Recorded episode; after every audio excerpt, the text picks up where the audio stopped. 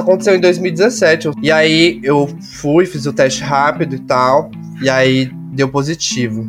Para mim foi tipo bem foi bem estranho, foi bem ruim para falar a verdade, porque porque por mais que tenha muita informação na internet, ainda ainda existia, ainda existe, né, um senso comum que nos coloca principalmente quando a gente vai falar de pessoas LGBTs, enquanto vetor de doenças né, sexualmente transmissíveis.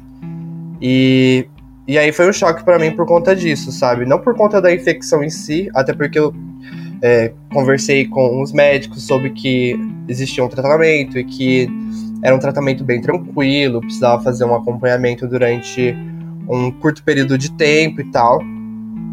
Isso até que me, me aliviou um pouco, mas era mais pela condição social em que as pessoas enxergam, né? A, a IST, como as pessoas enxergavam o meu corpo.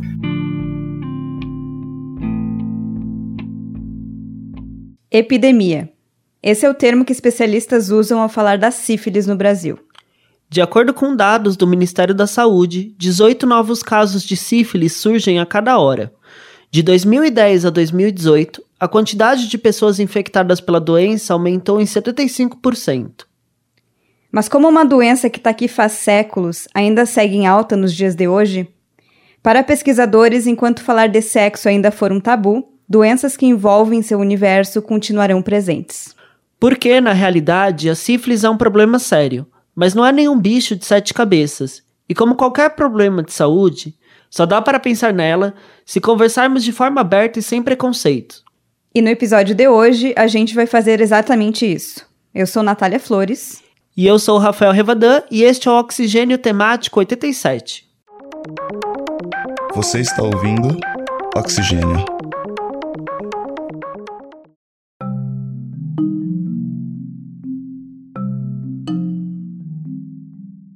A gente está vivendo uma epidemia de sífilis. Todo ano o Ministério da Saúde solta um boletim com os dados da doença. E no último boletim os números dispararam.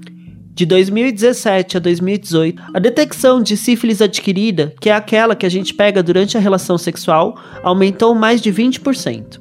E cresceram também os casos em gestantes e os casos de sífilis congênita, que é quando a mãe transmite a doença para o bebê durante a gestação ou parto. Você pode pensar que este é um problema de prevenção, porque as pessoas simplesmente não usam camisinha. Mas a questão vai mais além.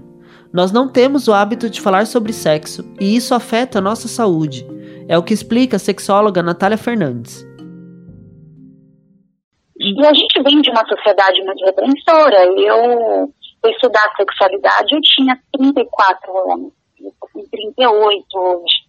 E eu não lembro nunca da minha, dos meus pais terem me ensinado que eu tinha que aprender determinadas é, prevenções por causa de doenças na minha casa se falava muito da prevenção para de gravidez. E isso não mudou muita coisa. Nossa família mesmo não, não tem esse papo aberto com o adolescente, o pai, a mãe.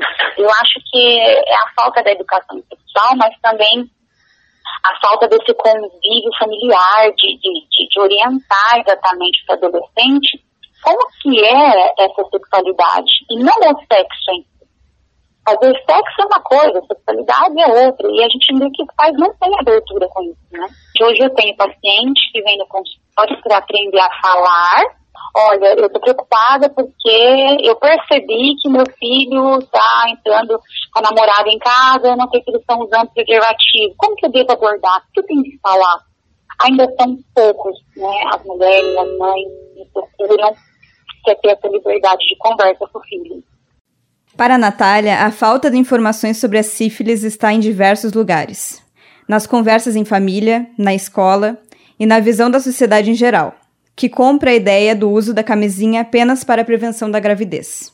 Se a gente for considerar de, de 2016, né, 2017, eram números considerados, né, razoáveis para os 100 mil habitantes, por exemplo, é, 1.700 tinham sífilis. Hoje não, é um número que cresceu muitos por cento. Eu acho que a sexualidade da adolescência está sendo algo mais prejudicial, né? A sífilis é uma doença hoje que ela pesa muito dos 18 aos 38 anos. Então, considerando que a vida sexual do adolescente está iniciando dos 12 anos de idade, então eu tenho convicção de que essa falta de prevenção tem contribuído muito, né, para que os adolescentes está faltando educação sexual, né, é, é, algo que deveria estar nas cartilhas de colégio, algo que deveria partir, às vezes, até da própria família, de instruir mais. Passou daquela coisa da pessoa ficar preocupada somente com preservativa porque está prevenindo gravidez. A pessoa tem que entender que, que essas ISTs, né, as infecções, principalmente transmissíveis, estão aí.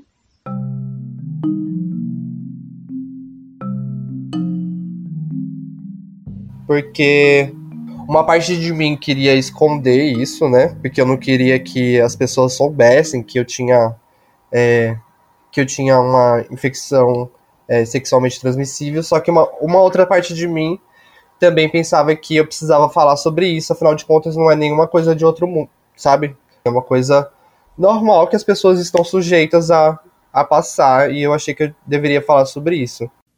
Essa que tá falando é a Edi, nós a conhecemos porque encontramos um texto que ela publicou em 2017, quando foi diagnosticada com sífilis. O texto era mais que um desabafo. O que a Edi queria era dividir a sua experiência e falar abertamente de um assunto que é cercado de tabus, mas não devia ser.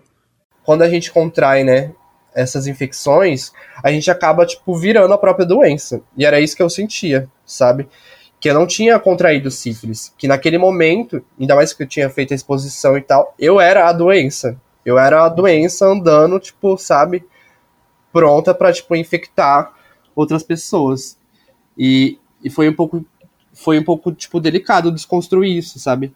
Então, é um processo diário de tentar não fazer parte disso, sabe? De tentar entender que o meu corpo é um corpo igual a todos os outros corpos eu não preciso fazer disso tudo aquilo que eu sou, sabe? Como se eu fosse só isso. Como se eu fosse só vetor, só um vetor de doença. Não, eu não sou. A ignorância sobre a sífilis é acompanhada por outro cenário: o preconceito. Estar doente na nossa sociedade é um motivo de culpa. E apesar de querer falar sobre isso, o seu post também atraiu mais reações negativas. Então tiveram reações muito positivas, mas também tiveram reações negativas, né? Eu lembro que, por exemplo, teve teve um menino que eu fiquei com esse menino e aí logo depois eu soube da sobre a sífilis, né? E a gente só beijou, né? A gente só deu um beijo. E aí esse menino, tipo assim, ele ficou apavorado, apavorado, assim, veio conversar comigo de uma maneira muito me colocando, me colocando nessa posição de vetor de doença mesmo, sabe? E isso me chocou um pouco. Porque por mais que eu esperasse que isso pudesse acontecer, é isso, veio de uma pessoa que tinha acesso ao debate, veio de uma pessoa que tinha como evitar essa situação, mas por conta desse tabu criado em, em cima da sífilis, ele veio me culpabilizar. Infelizmente, é muito comum que pacientes de sífilis se sintam acusados e culpados pela doença. Como diz a professora do programa de pós-graduação em saúde coletiva da Universidade de Fortaleza, Maria Alix, o preconceito é mais presente na sociedade do que o acolhimento. Ainda existe muito preconceito em relação às infecções sexualmente transmissíveis. As pessoas ainda são muito culpabilizadas pelo fato de ter adquirido uma dessas infecções. Então, a gente precisa é, é mostrar para a população a importância da prevenção, mas o acolhimento àquelas pessoas que vivenciam determinadas situações que envolvem, por exemplo, a transmissão de uma, de uma infecção sexualmente transmissíveis. A gente é deparado muitas vezes, por exemplo, com casais que, que enfrentam dificuldades no relacionamento, porque acreditam, né, em alguns deles, que as IST estão relacionadas à infidelidade. Então, tem muito estigma ainda em cima dessa questão das IST. E aí a gente precisa trabalhar a população para acabar com essa questão do preconceito. O preconceito não ajuda a prevenir. O que ajuda a prevenir é que as pessoas sejam bem orientadas, que as pessoas tenham suas dúvidas efetivamente esclarecidas, para que elas possam tomar decisões responsáveis na vida.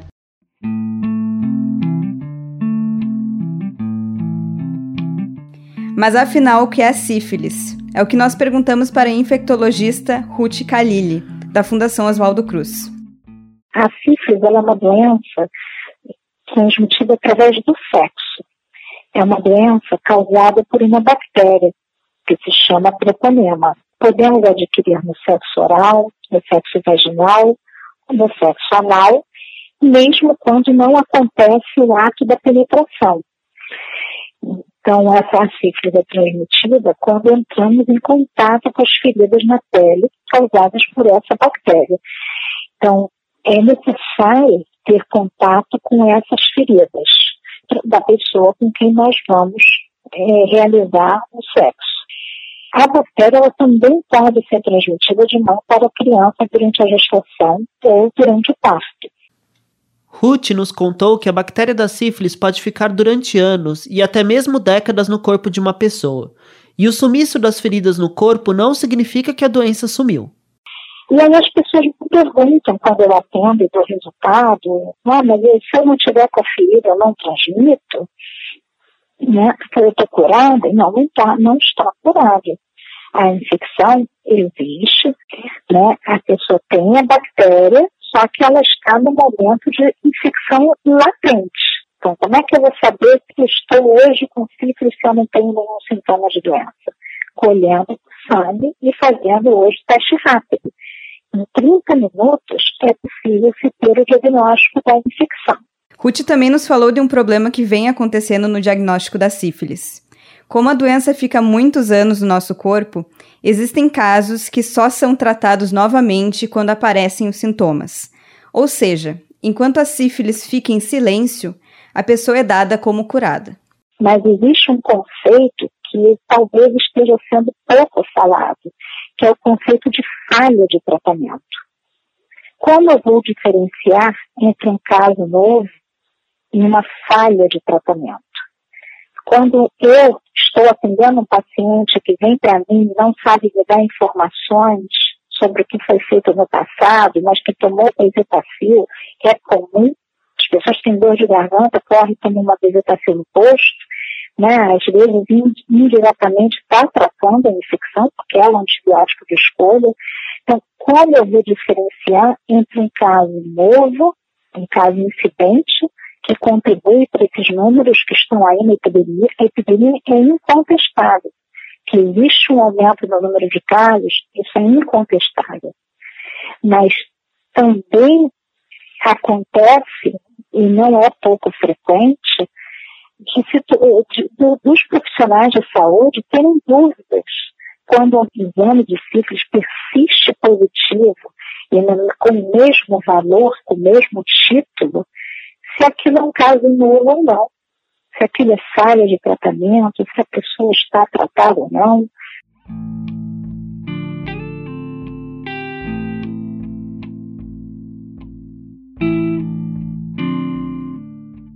A falta de informação é um fator comum quando o assunto é a sífilis. Se na área médica existem problemas, imagina com a população. É o que nos contou a sexóloga Natália Fernandes eu lido muito com mulheres casadas, né? E aí elas mesmas falam para mim, mas eu não preciso usar preservativo, eu tô com meu parceiro há 20 anos. A gente contraiu alguma coisa porque ele me traiu. Não é assim. Hum. Posso estar com o amor da minha vida 10 anos com o mesmo homem e contrair uma infecção, que é natural, né? Do pH do homem pro da mulher, e isso se transformar em uma DSP. Curável, é claro, né? Que é o caso da sífilis, uma, uma bactéria curável, mas se a gente não ficar atenta, ela pode levar à morte. Foi por conta da quantidade de fake news sobre a sífilis que coletivos se uniram para debater mais sobre a doença. Edi teve contato com um deles quando resolveu contar sua história no Facebook. Inclusive, depois desse post que eu fiz, teve uma reação muito positiva que teve, é que um amigo que trabalha com IST, prevenção e populações LGBTs, é, conseguiu um curso para mim em São Paulo muito, muito, bacana que falava sobre prevenção de ISTs, né, no geral. E aí era um grupo LGBT e o, o objetivo desse grupo era informativo mesmo, de tipo de dar informação para essas pessoas e ver como que a gente podia fazer enquanto comunidade, né, para lidar com essas questões. Edi também mostrou outro ponto interessante, que são as campanhas realizadas pelo governo federal e como elas excluem pessoas que podem ter contato com a doença. Quando a gente pega, por exemplo, é, propagandas de, de camisinha, que muito dificilmente se fala sobre a população LGBT, né? E que fala sobre HIV e tal, é, um, é uma maneira muito de colocar a culpa na pessoa, né? Como se você precisa ter culpa, ou seja, você tem que ter medo, sabe? Você tem que ter medo de HIV, você tem que ter medo de sífilis e todos esses tipos de, eh, de ST. E a maneira de você se preservar disso é você, ou você não pratica esse sexo, ou você pratica com camisinha, né? E se você se descuidar, olha, a culpa é tua, e tem todo esse lance do medo. E eu queria tentar desconstruir esse lance do medo e da culpabilização, né? Porque para mim, sexo é corresponsabilidade, né? E as pessoas às vezes não têm muito essa ideia de corresponsabilidade, de que as duas pessoas estão ali no momento e podem optar por usar camisinha ou não. Isso quando é um, isso quando é o sexo consentido. E se as críticas existem numa campanha que fala de sexo, o que dizer de uma propaganda que prega a abstinência sexual? Esta foi uma questão levantada pela professora Maria Alix. Se os jovens estão começando a vida sexual cada vez mais cedo, o que surte mais efeito? Você falar de prevenção ou você tentar proibi-los de transar? O Brasil avançou muito na política de prevenção e assistência às pessoas com IST. E nos últimos anos vem trabalhando muito na questão do controle da sífilis congênita, porque essa epidemia se tornou um problema grave de saúde pública. É, esse, esse, esses últimos anos a coisa vem se tornando assim um pouco preocupante, considerando o estilo de campanha, por exemplo, que o governo vem propondo, campanha de abstinência sexual, campanha. A gente sabe que esse tipo de campanha não, não tem um efeito muito positivo. O que é muito melhor é que as pessoas sejam bem orientadas, tomem decisões responsáveis, saibam da importância do uso do preservativo nas relações sexuais e, dessa forma, possam fazer as medidas de prevenção de maneira consciente. A gente acredita que é por aí que deve ser feito o trabalho de prevenção. Dar autonomia às pessoas, responsabilidade às pessoas para que elas possam assumir os seus cuidados preventivos. Aliás, todos os entrevistados apontaram a falta de informação como um dos principais fatores que fizeram a sífilis se tornar a epidemia que está hoje. E todos os entrevistados também falaram do papel do governo federal. Como apontou a sexóloga Natália Fernandes, as campanhas de prevenção existem, mas ocorrem só no carnaval. Infelizmente, nosso governo não ajuda. Foi disponibilizado recentemente em Brasília um conteúdo de educação sexual e logo recolheram, porque os próprios pais é, o Estado por causa disso. Parece que nós, profissionais, queremos ensinar as crianças a transar e não a se cuidar. Mas aí vem o governo e fala disso só para o carnaval.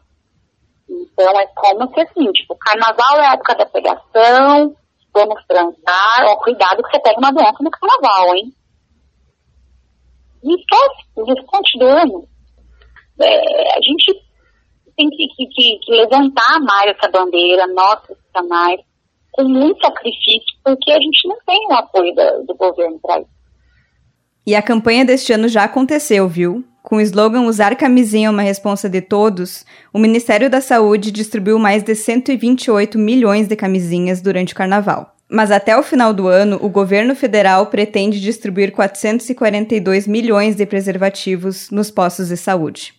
Esta campanha foi pensada para os jovens de 15 a 29 anos e contou também com um vídeo declamado em poesia slam. Esse comercial foi veiculado na TV, no rádio e na internet. Mas aqui a gente coloca uma questão importante levantada pela infectologista Ruth Kalili. A campanha existe, mas o que o público entende dela?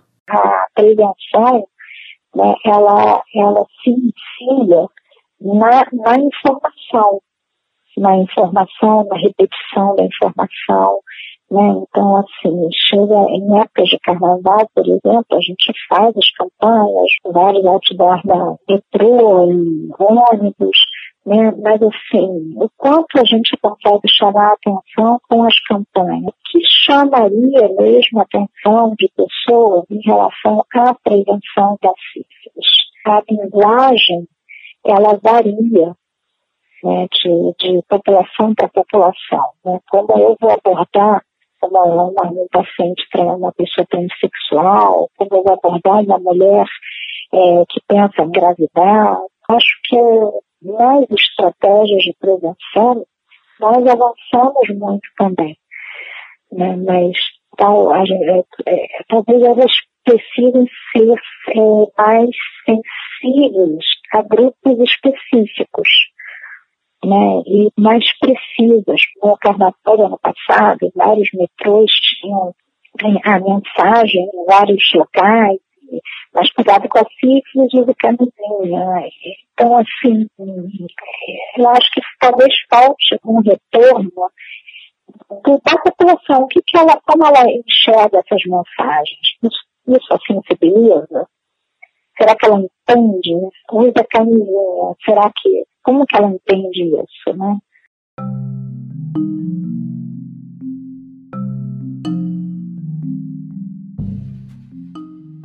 A sífilis é uma doença séria e tem dois diagnósticos: a falta de prevenção e a falta de diálogo.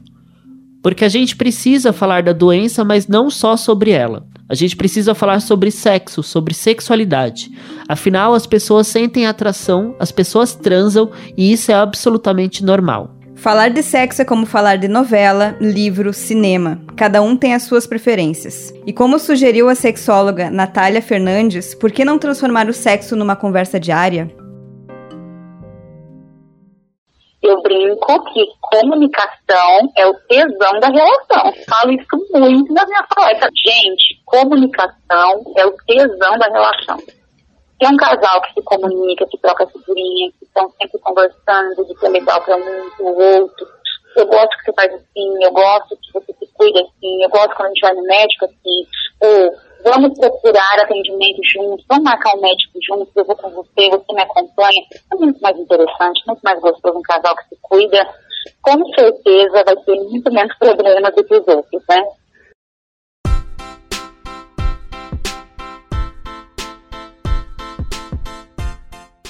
O Oxigênio fica por aqui. O episódio foi apresentado por mim, Rafael Revadan, e pela Natália Flores. A produção e as entrevistas deste episódio também são minhas e do Samuel Ribeiro. O roteiro é de Rafael Revadan, a coordenação é da professora Simone Paloni, do LabJOR, e os trabalhos técnicos de Gustavo Campos e Otávio Augusto, da Rádio Unicamp. E você pode nos acompanhar nas redes sociais. Estamos no Facebook, facebook.com/barra Oxigênio Notícias, tudo junto e sem acento. E no Instagram e no Twitter também, basta procurar por Oxigênio Podcast. E você também pode deixar a sua opinião sobre esse episódio e sugerir temas para os próximos programas. Basta deixar o seu comentário na plataforma de streaming que utiliza. Até a próxima!